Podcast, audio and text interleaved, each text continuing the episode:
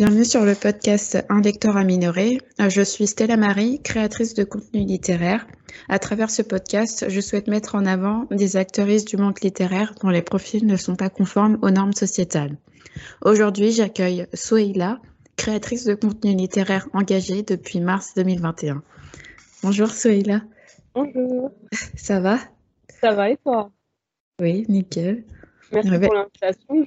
Mais de rien, merci d'avoir accepté d'être euh, l'invité du premier épisode. Et félicitations aussi pour le podcast. Ah, merci. Euh, Est-ce que tu peux te présenter pour euh, les auditrices qui nous écoutent, s'il te plaît? Oui, bien sûr. Bah, du coup, moi, je suis là. Je compte euh, Boukaïna sur Instagram. Donc, j'en profite parce qu'apparemment, je sais comment on est censé prononcer. Donc, c'est bien Boukaïla, même si à la fin, là, juste parce que le pseudo est écrit de base. Peut-être. Euh, voilà. Et désolée, je vais rester comme ça. Désolée. ok.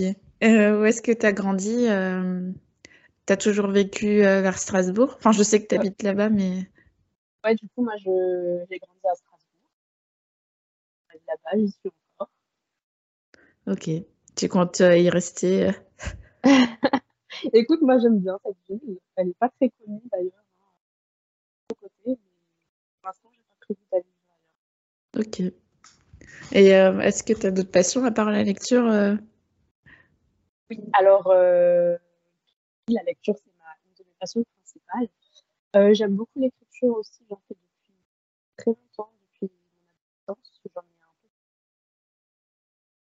peu. Je t'entends pas. Ah. Euh, du coup, je sais plus ce que je disais. T'es pas... Tu disais que tu écrivais Oui, voilà, euh, une de mes passions aussi, c'est l'écriture. Je- j'en fais depuis très longtemps, depuis mon adolescence. Et j'en parle de temps en temps sur Instagram, même si euh, c'est pas non plus le, sujet principal de mon compte.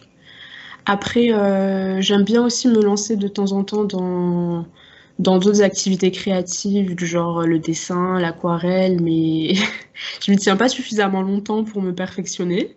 Mais j'aime bien toucher un peu à tout.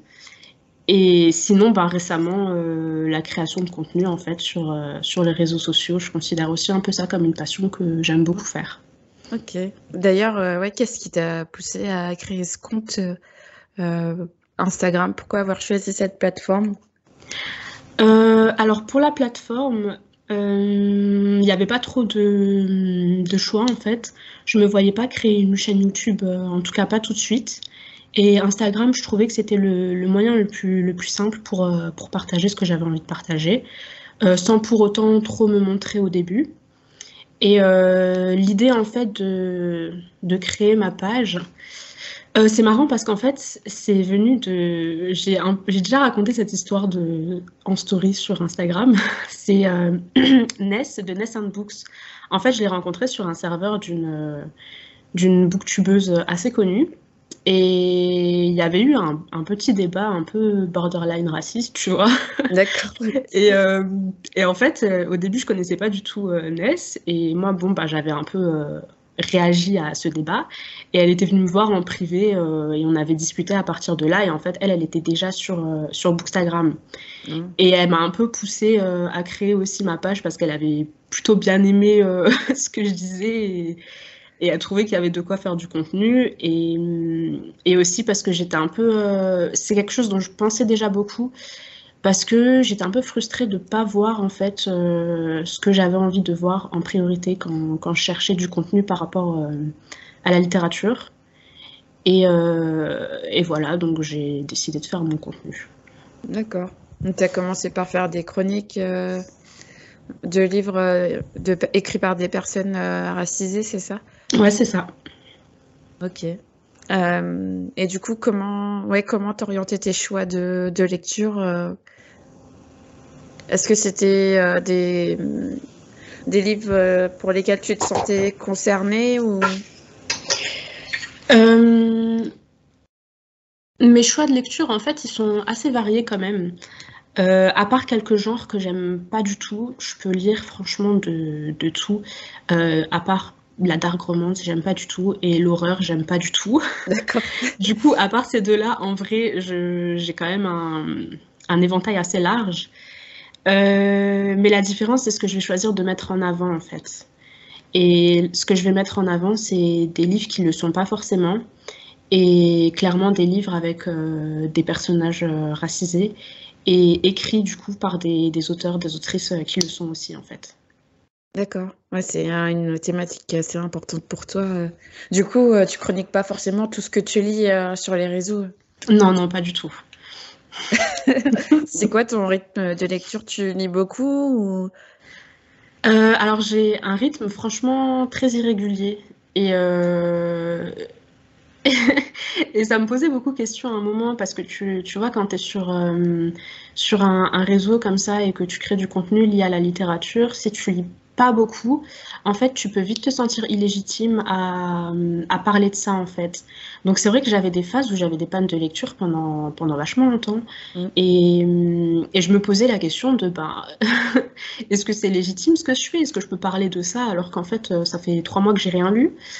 Et j'ai vraiment essayé de travailler là-dessus et d'arrêter de, de, mettre de la pression sur, euh, sur les chiffres de, des livres que je lis.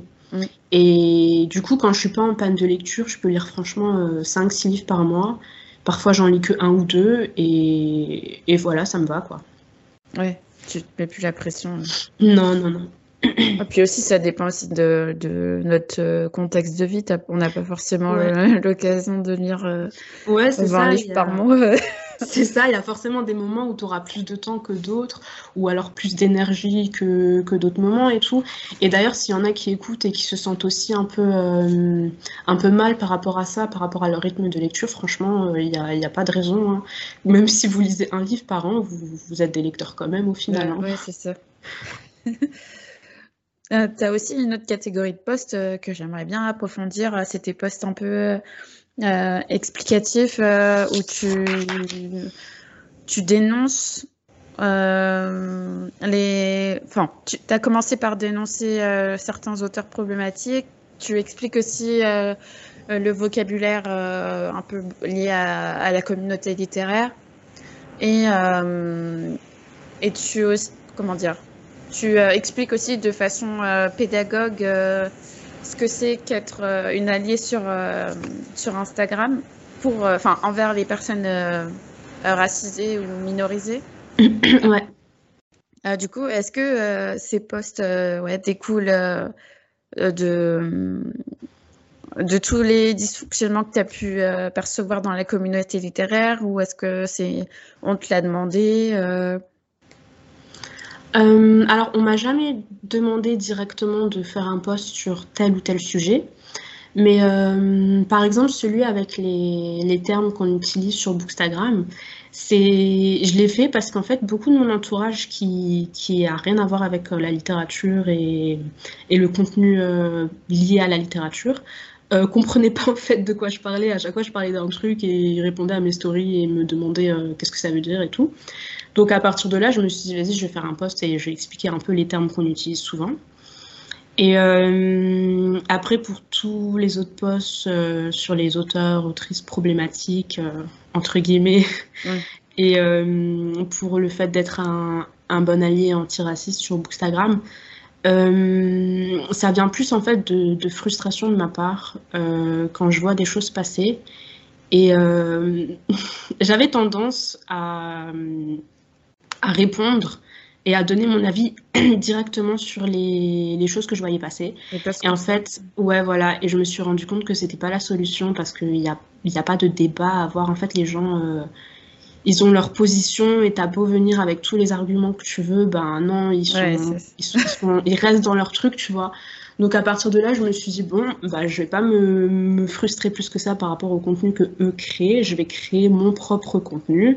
Euh, ça va attirer certaines personnes, ça va énerver d'autres personnes, et bah tant pis, après c'est ma page, je mets ce que je veux, tu vois. Tu t'es senti plus libre euh, de, de, passer ça sur ton contenu euh. Ouais, c'est ça. et c'est quels ont été les retours du coup par rapport à ces posts euh, alors, il y a eu de, très bons retours, hein, des personnes qui m'ont remercié parce qu'elles se rendaient pas forcément compte de, des problèmes qu'il y avait euh, par rapport à certains auteurs. Après, il y a aussi eu des retours très virulents. Moi, j'en suis à un stade où vraiment les gens, je les bloque à l'appel parce que je reçois des MP, mais vraiment lunaires. Donc, euh, je ouais, il, y a... un peu de tout, euh, j'ai l'impression, euh, dans la communauté. Ouais, c'est ça, c'est ça. Et comment tu te sens, toi, de... au sein de cette communauté? Euh, c'est vrai que j'ai tendance à avoir un avis quand même très critique sur euh, la communauté euh, littéraire d'Instagram et des réseaux même en général. Et parce que je trouve qu'il y, y, a vraiment des, des, mauvaises personnes, tu vois, clairement, faut le dire. mais après, il faut pas non plus se focaliser sur ça, tu vois. Je sais qu'à partir du moment où moi j'ai trouvé un, un certain cercle de personnes qui partagent les mêmes avis que moi et, euh, et avec qui je peux discuter sans, sans, avoir peur de me faire juger ou quoi, mm. ben, euh, en fait, on se rend compte qu'il y a aussi un côté euh, extrêmement bienveillant, tu vois, et, sans pour autant ne plus être critique. Donc, il y a, des personnes qui sont critiques et bienveillantes, c'est pas l'un n'élimine pas l'autre, tu vois. Et ouais, à partir du moment où je me suis retrouvée dans ce, dans ce cercle-là de personnes, euh, ben, ça allait beaucoup mieux, tu vois. C'est bien de se focaliser sur le positif aussi. Mm. Ouais. Mais ce qui est dommage, euh, c'est que c'est pas forcément ce, ce groupe-là qui va être euh, qui va être mis en avant, quoi. Ouais, exactement. Et d'ailleurs, j'ai eu des, très mauvaises expériences aussi, et les personnes qui me suivent depuis depuis longtemps le savent, hein, parce que dès qu'il y a un truc, moi je le mets en story. Et donc, il y a toujours aussi une, certaine méfiance, tu vois, envers les nouvelles personnes qui, qui, viennent vers toi et qui sont tout le temps dans tes mentions, tout le temps dans tes MP. Tu sais pas trop ce qu'elles veulent, tu vois. Et donc, je me méfie, franchement, je me méfie parce que, ben voilà, il y a des personnes qui m'ont prouvé que j'avais raison de me méfier. Et ouais, aussi, l'idée, c'est de pouvoir justement prendre de plus en plus de place et de faire de plus en plus entendre sa voix, en fait. Et tu as des manières pour ça, euh, de faire ça? Parce que je sais que tu as, fait un. Comment dire euh, Tu organises le mois de la non-fiction avec, euh, avec Marine. Ouais. C'est en, novembre, c'est ça Ouais, Vous avez fait la première édition l'année dernière. Ouais. Et là, vous allez recommencer. c'est aussi un moyen ouais, de promouvoir de la littérature qui n'est pas forcément mise en avant. Ouais, exactement. Et d'ailleurs, vu qu'on parle de non-fiction, c'est aussi quelque chose que. Tu vois, j'en parle beaucoup, mais vraiment pas de. Pour vouloir être prétentieuse ou quoi, tu vois. Parce qu'on a, on a souvent cette image de les personnes qui lisent des essais, de la non-fiction, ils le font, tu sais, pour, euh, bah, pour la prétention au final. Mais en fait, c'est pas ça. C'est aussi qu'il y a beaucoup de personnes qui ont une réelle volonté, en fait, de, de se déconstruire par rapport à leur propre biais et je vais même préciser biais raciste. Euh, mais le problème, c'est que je les. Enfin, ce qu'elles font, c'est qu'elles le font souvent par rapport à des. Enfin, en se basant sur des livres de fiction, tu vois. Mm. Et, et, moi, j'essaie justement de montrer que si on cherche vraiment à se déconstruire, il ne faut pas le faire que avec de la fiction, mais c'est important aussi de lire des, des livres qui, qui t'expliquent vraiment les choses, tu vois. Oui, qui et sont basés sur des faits réels. Ouais, exactement. Et c'est pour ça aussi que c'est important pour moi de, de mettre en avant euh, ces livres-là. Et aussi, euh, on a l'impression que la non-fiction, c'est tout de suite des, gros pavés euh, euh que tu n'arrives pas à lire et qui sont un peu, un peu chiants, on va dire les choses comme elles sont. Et alors que pas du tout, tu vois. les, enfin, dernièrement, tous les, les livres de, de non-fiction en fait, que j'ai mis en avant, c'est des livres qui se lisent super bien, avec un ton vraiment vraiment bienveillant, tu vois. Tu as, l'impression d'être accompagné en fait dans, dans ta démarche de lecture. Et, et c'est ça aussi que j'ai envie de montrer que bah voilà, il y a les a priori qu'on a sur ce genre, en fait, bah, c'est bien des a priori parce qu'on peut trouver des choses vraiment intéressantes au final. Oui, accessible. Exactement. Est-ce que tu as d'autres euh, comment dire, as d'autres euh, canaux ou moyens de, de euh, déconstruire euh, les gens au sein de la communauté. Enfin, je pense pas que ce soit à toi de le faire, mais je veux dire euh, permettre aux gens de montrer que c'est possible de se déconstruire. Euh, oui, mais en fait, il y a, y a beaucoup de gens qui font un travail vraiment euh, extraordinaire sur les réseaux sociaux par rapport à ça. Et il y a plein de pages Instagram euh, qui, qui t'aident aussi et qui t'accompagnent là-dedans. Et j'essaye aussi de souvent les mettre en avant. Là, du coup, je pensais pas qu'on allait parler de ça, donc j'ai pas. Ouais, désolée. pas... Pas Non, non, c'est pas grave. Mais tu vois, j'aurais pu anticiper une liste, donc je vais te dire ce que j'ai en tête, mais c'est clairement pas exhaustif. Mais par exemple, il y a Semblant de rien. J'aime Ah oui, beaucoup ouais. son, son contenu. Euh, Il y a Décolonisons-nous aussi que, que j'aime beaucoup.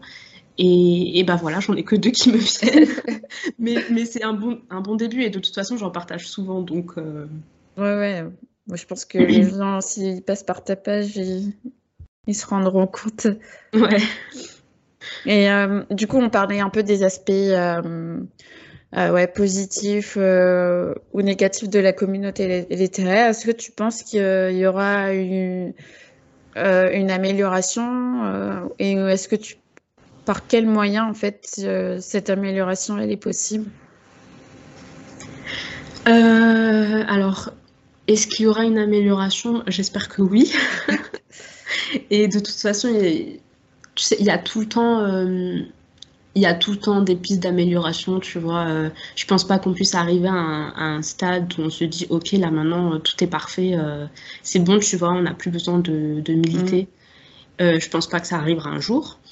Et euh, après, c'est compliqué, tu vois, parce que on a beau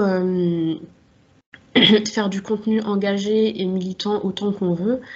Euh, malheureusement, c'est les personnes au pouvoir, entre guillemets, qui, qui peuvent aussi, euh, enfin, qui peuvent surtout euh, faire en sorte que ça s'améliore, tu vois. Ouais, c'est ça.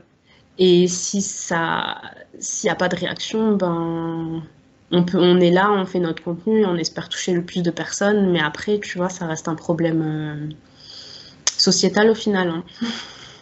Ouais, ça, ça vient de, des plus grosses instances, entre guillemets, Ouais, et même ça. des plus gros créateurs, euh, si on n'est pas repartagé ou quoi. euh. C'est ça parce qu'il faut aussi se dire que les, les, les, les plus grosses créatrices, en fait, je dis créatrices parce que ben, du coup, c'est des gens, ouais. c'est surtout des, des femmes. Euh, Est-ce qu'elles ont aussi intérêt, en fait, à, à renoncer un peu de, de leur visibilité. Ouais. pour que, pour que nous, on puisse aussi euh, exister dans cette sphère, tu vois. Et pour certaines, je pense sincèrement que la réponse est non, tu vois. Et Ouais, c'est un peu de l'égoïsme. euh. c'est Enfin, ça. et en gros, elles profitent un peu de leur, euh, leur position et de leurs privilèges pour, euh, Exactement. pour exister, ouais.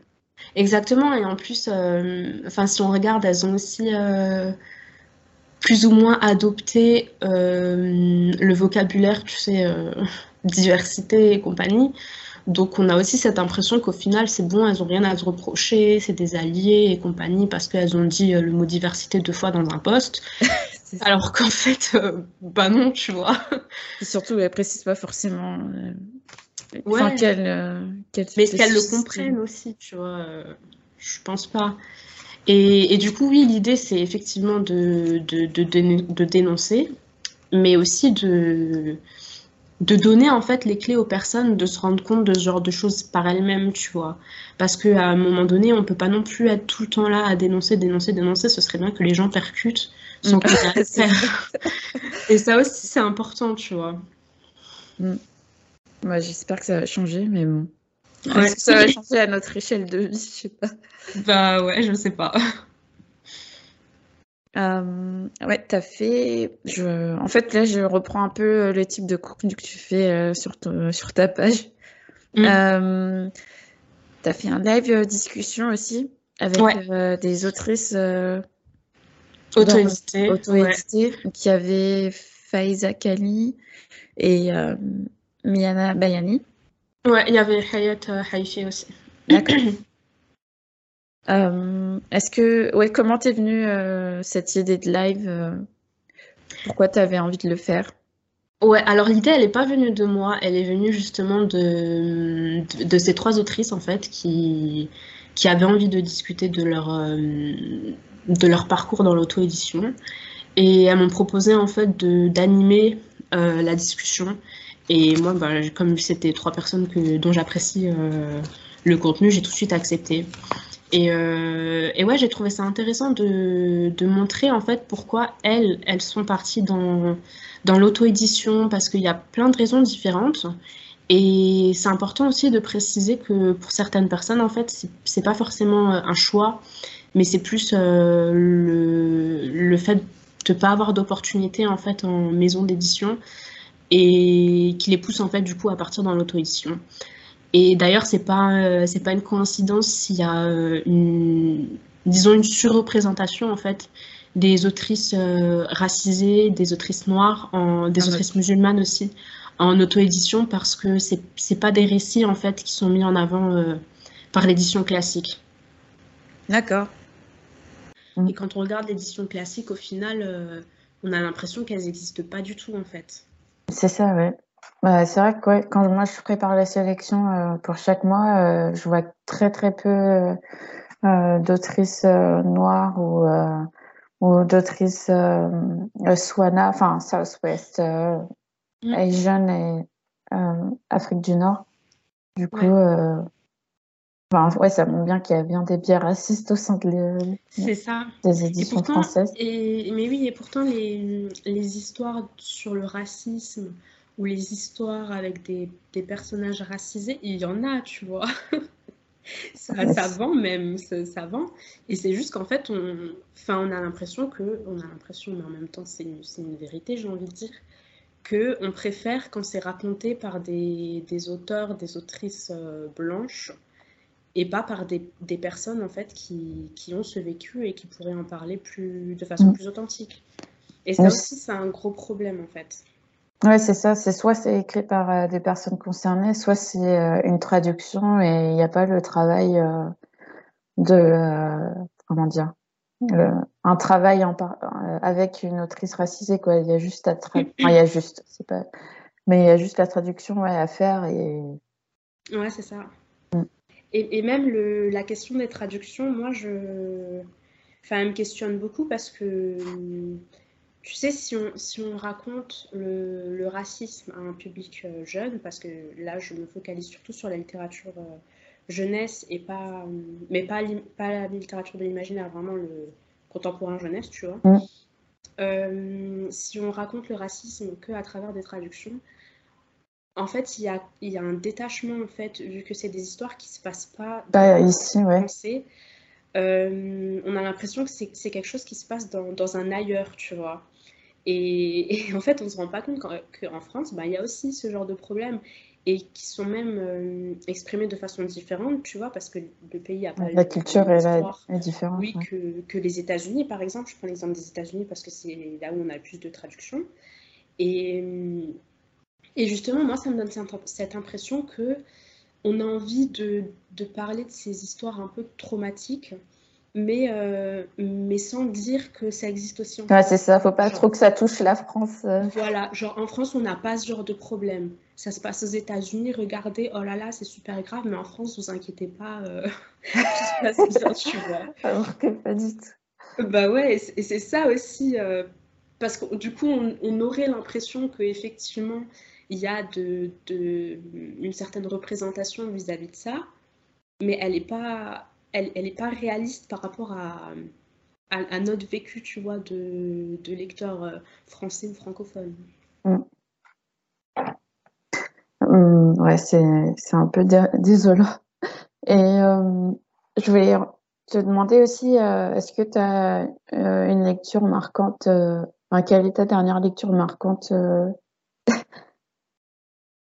de ces bah... dernières années enfin, Ça peut être positif comme, euh, comme négatif. bah, du coup, ouais, là, ça, ça tombe bien parce que je viens de lire La prophétie des sœurs serpents et, et juste, j'ai adoré. Genre, vraiment, j'ai adoré cette histoire. En plus, on parlait de littérature jeunesse euh, dans un contexte franco-français. Ben là, on est en plein dedans. Et, euh, et tu vois, les personnages, c'est j'ai fait un post hein, là-dessus sur Instagram si jamais. Euh, ça se passe en Martinique. Euh, moi, je ne suis pas du tout martiniquaise, mais j'ai quand même réussi à, à me sentir représentée euh, dans cette histoire parce que ça parle de racisme, ça parle de, de colonisation, tu vois. Et, euh, et, moi, je suis algérienne. Donc, tout. Enfin, tu vois, la question de la colonisation, elle, elle me parle beaucoup, tu vois, ça, ça, touche à mon vécu. Et, et non, le, fait qu'il y ait une autrice qui raconte une histoire comme ça, en plus, elle écrit super bien. Et puis même la, façon dont... J'ai fait des stories là-dessus d'ailleurs, mais la façon dont, euh, dont elle décrit euh, le racisme, tu vois, c'est la...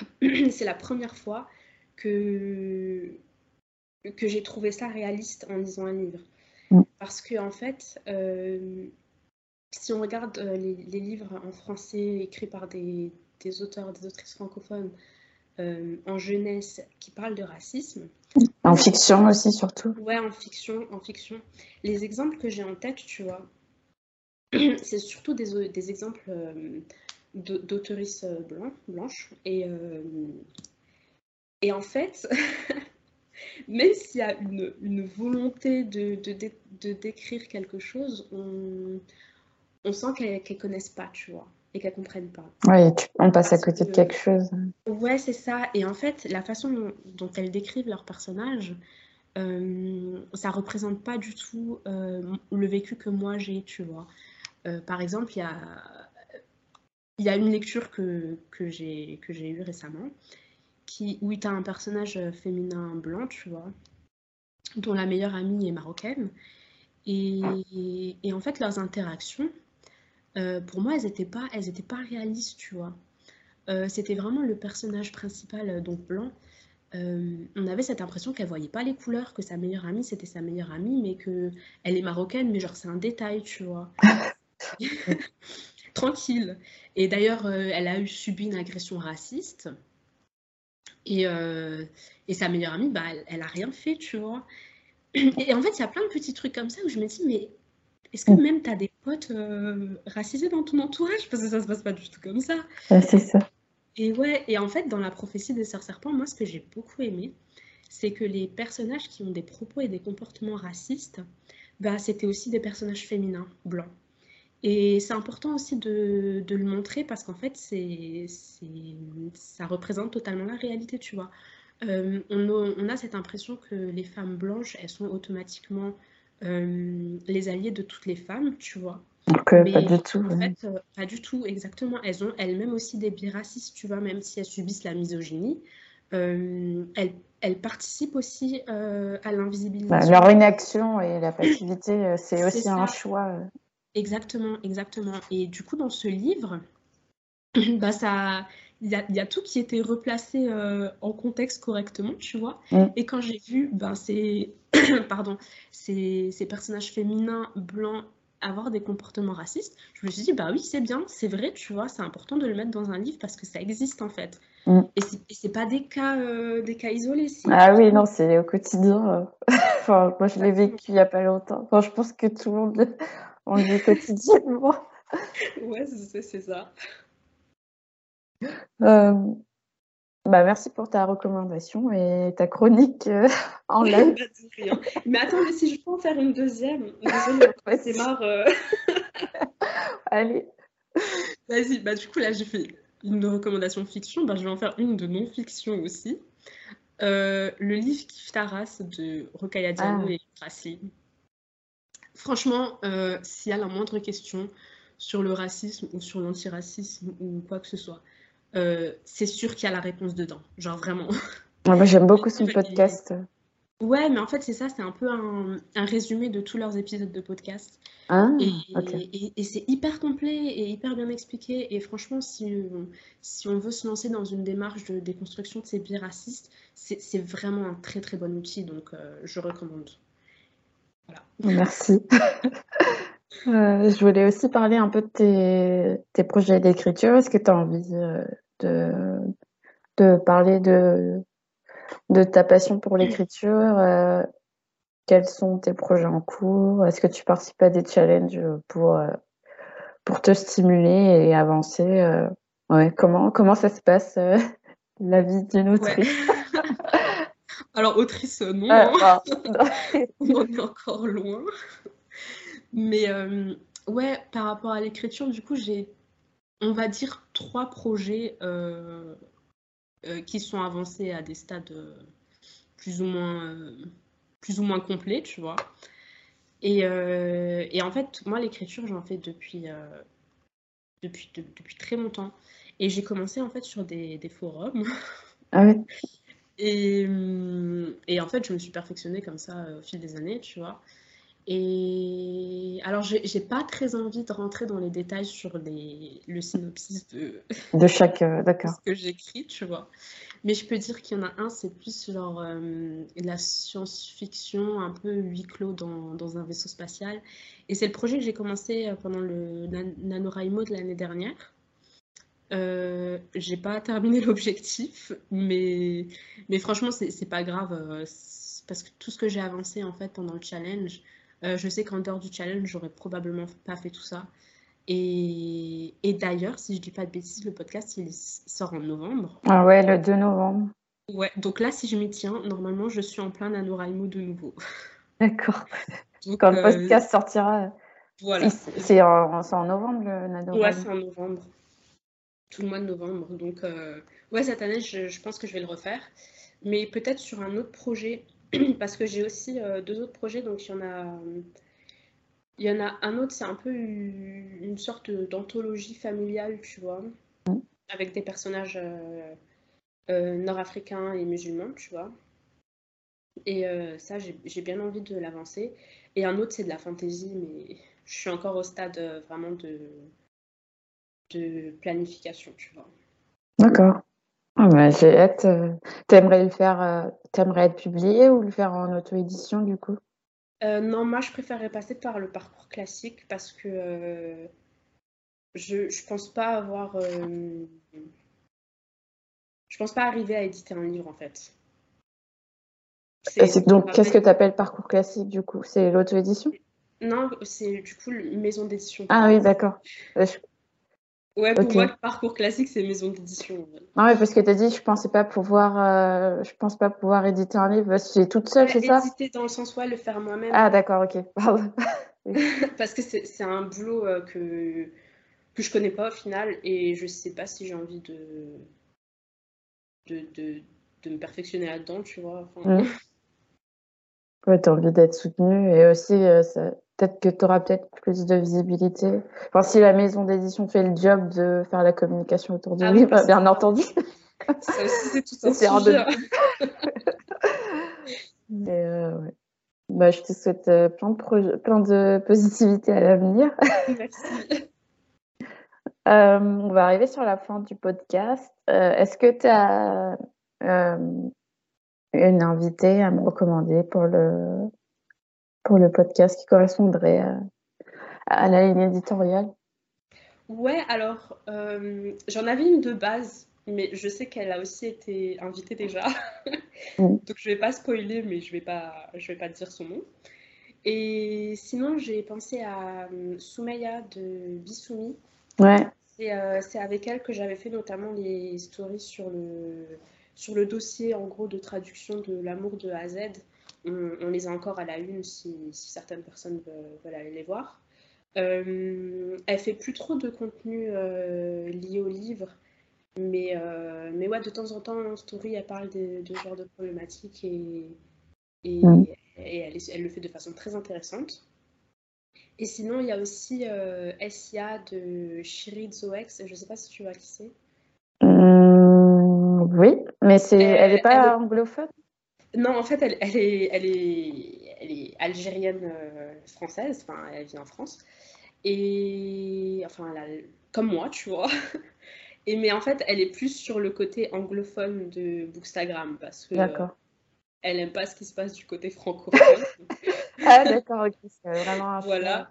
Ouais, et mais ouais, elle a un contenu super intéressant aussi et, et donc comme j'ai dit, elle est, elle est algérienne, mais elle est aussi musulmane. En fait, moi, j'étais tombée sur son compte quand elle avait fait une vidéo sur euh, ce que c'est d'être musulmane sur Bookstagram en fait. Et, et, elle avait dit des choses mais tellement pertinentes et, et, elle avait dénoncé énormément de problématiques du coup qui, qui, sont liées à l'islamophobie qui, y a clairement dans, dans ce milieu, tu vois.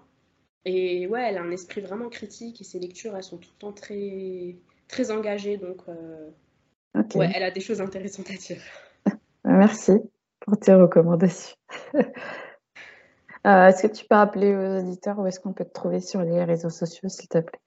Ouais, alors du coup sur Instagram, donc euh, Boukaïla, avec un E à la fin. Et, euh, et aussi sur Twitter, mais le contenu il est un peu plus chaotique sur Twitter, je vais, je vais être honnête. Je parle de, de lecture, mais, mais peut-être de façon un peu plus, euh, un peu plus euh, agacée. D'accord. Donc tu n'as pas envie de donner ton, ton Twitter alors? Ah, c'est- ah pardon, oui, c'est le même en fait, c'est aussi Boukaïla. Ah d'accord, ok. Ouais. Ça marche. Bah, je te remercie euh, pour ta confiance encore une fois. Bah, merci pour l'invitation et franchement, Oui. j'ai, trop hâte de, de voir ce que tu vas faire avec, euh, avec ce podcast. Bah, moi aussi, j'ai hâte que vous voyez les épisodes là, j'en peux plus. Euh, bah, merci aux auditeurs et auditrices d'avoir écouté ce podcast dans Lecteur minorer. Et euh, à très bientôt. Je te souhaite une belle journée. À toi, Soéla. Merci, à toi aussi. Merci.